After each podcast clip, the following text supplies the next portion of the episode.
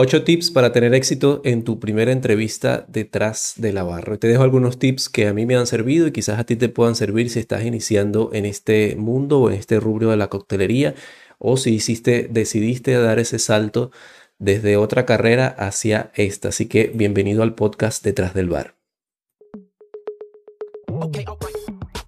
¿Te apasiona el mundo de la coctelería y el sector de alimentos y bebidas? Llegaste al lugar indicado para mantenerte informado y al día con las nuevas tendencias de la industria, te invito a pasar detrás del bar con Eleazar Herrera.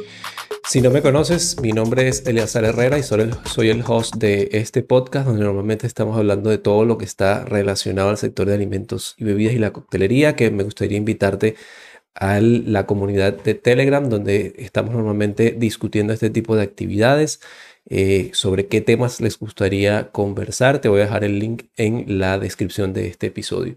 Es una duda que siempre surge a muchos de los alumnos que tengo, siempre eh, tienen esa duda o incluso también en foros y en otras chats o en otros grupos.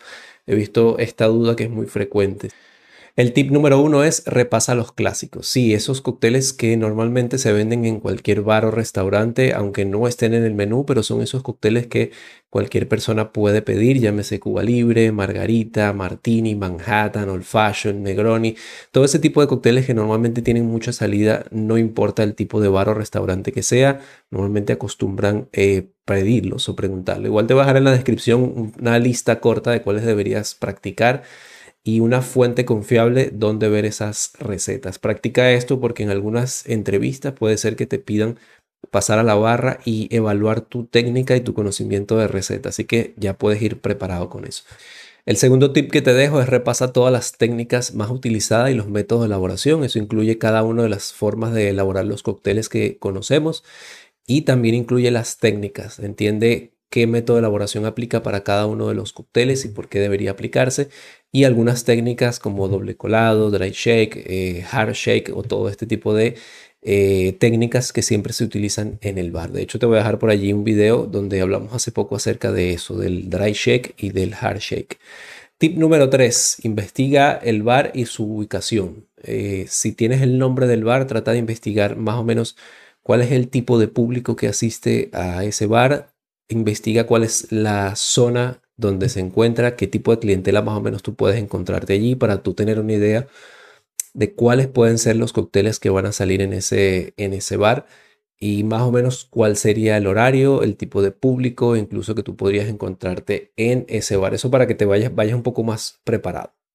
Tip número 4, horarios y pagos. A veces nos cuesta por tema, a veces nos da un poco de miedo, quizás o temor preguntar el primer día o el día de la entrevista cuál va a ser el pago y cuáles van a ser los horarios. Estos temas son importantes tenerlos porque eh, si tú no averiguas eso desde un principio, si luego te contratan, va a haber entonces malentendido. Entonces yo te recomiendo que desde un principio, según tú vayas viendo cómo va corriendo, por decirlo así, la entrevista, si tú ves que hay un buen feeling en cuanto a la entrevista, cómo se está llevando, eh, y te dan la oportunidad de hacer preguntas, yo te recomiendo que preguntes cuáles son los horarios que están solicitando, porque eso va a dejar claro que eso no va a chocar con cualquier otra cosa, cualquier otra actividad que tengas en tu horario y por supuesto saber si te conviene. Al final es la idea del trabajo, tú lo necesitas, pero ellos también necesitan de una persona que esté allí para trabajar y están buscando ese, ese puesto de trabajo, esa posición que, se, que les sirva a ellos. Entonces,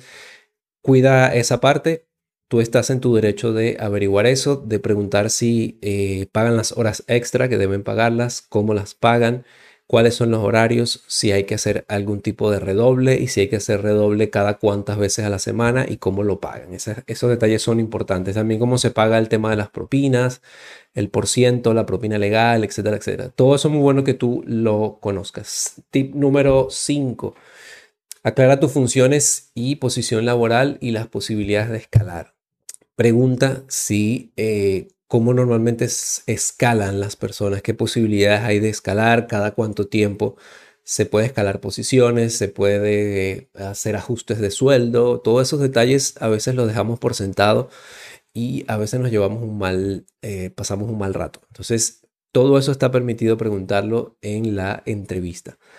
Número 6, siguiente tips. Aclara y hasta refuerza tus habilidades blandas y cualidades. A veces no le damos tampoco mucha importancia a esta parte, lo que tiene que ver con las cualidades o habilidades blandas.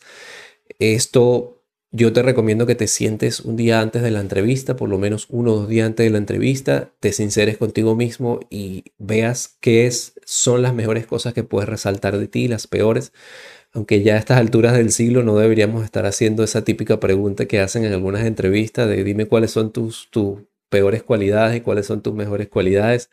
Pero yo te recomiendo que evalúes esas cualidades que tú tienes, que tú sientes que puedes aportar a ese negocio, a ese bar o a ese restaurante, las maquines y las pienses bien y para que tú se las puedas proponer. Porque si puede pasar eso, que te pregunten qué, por qué tú crees que deberíamos contratarte o qué le aportarías tú a nuestro negocio ¿por qué tú crees que nosotros como empresa nos interesaría contratarte? Eso puede ser una, una, un detalle que haga la diferencia entre ser contratado o no. El siguiente tips es el número 7.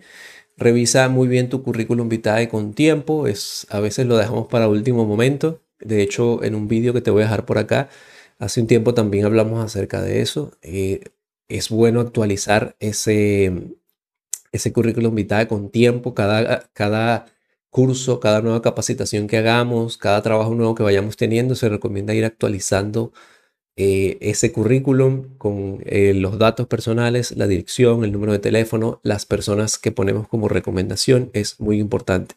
Y eso incluye un formato actualizado. Ya no está bien hacer un formato donde simplemente hay un título, hay un párrafo abajo, una foto quién sabe hace cuánto tiempo, sino que vamos a tratar de utilizar formatos actualizados. Ya hay muchas aplicaciones que te permiten crear tu propio currículo de una manera más elegante, más vistosa. Tampoco es que lo vas a llenar todo de fotos o de cócteles, sino algo que sea elegante, profesional y que te represente en verdad. Puedes usar aplicaciones de repente como Canva, que tienen muy buenos formatos para crear tu propio currículum vitae. Y el último punto, no por ello menos importante, el número 8 es sé tú mismo.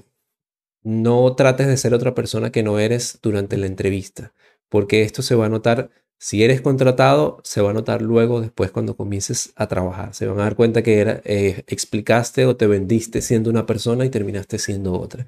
Trata de ser lo más natural posible, no intentes aparentar ser quien no eres, no intentes demostrar que eres más de lo que eres en verdad, pero tampoco intentes aparentar que eres menos de lo que dice tu currículum. Así que espero que estos ocho tips te ayuden a eh, tener éxito en tu propia entrevista de trabajo. Si me gustaría que me comentes, me dejes abajo en los comentarios si tú crees que puedes añadir un tips extra, si te gustaría añadir otro más para que sí lo compartamos con la comunidad de detrás del bar. Igual me gustaría que me cuentes si hace poco también estuviste en alguna entrevista, cómo te fue y qué te sirvió para iniciar en ese trabajo si ya estás en él.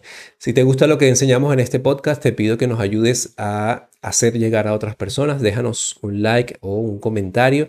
Compártelo con alguna persona que le pueda ser de utilidad. Y si en tu plataforma de podcast donde lo estás escuchando o viendo, nos puedes apoyar de alguna manera, eh, puede ser con algún comentario o puede ser eh, dándonos una valoración de 5 estrellas. Gracias por acompañarme el día de hoy en este nuevo episodio. Nos vemos la semana que viene en un nuevo episodio, el episodio número 68. Okay,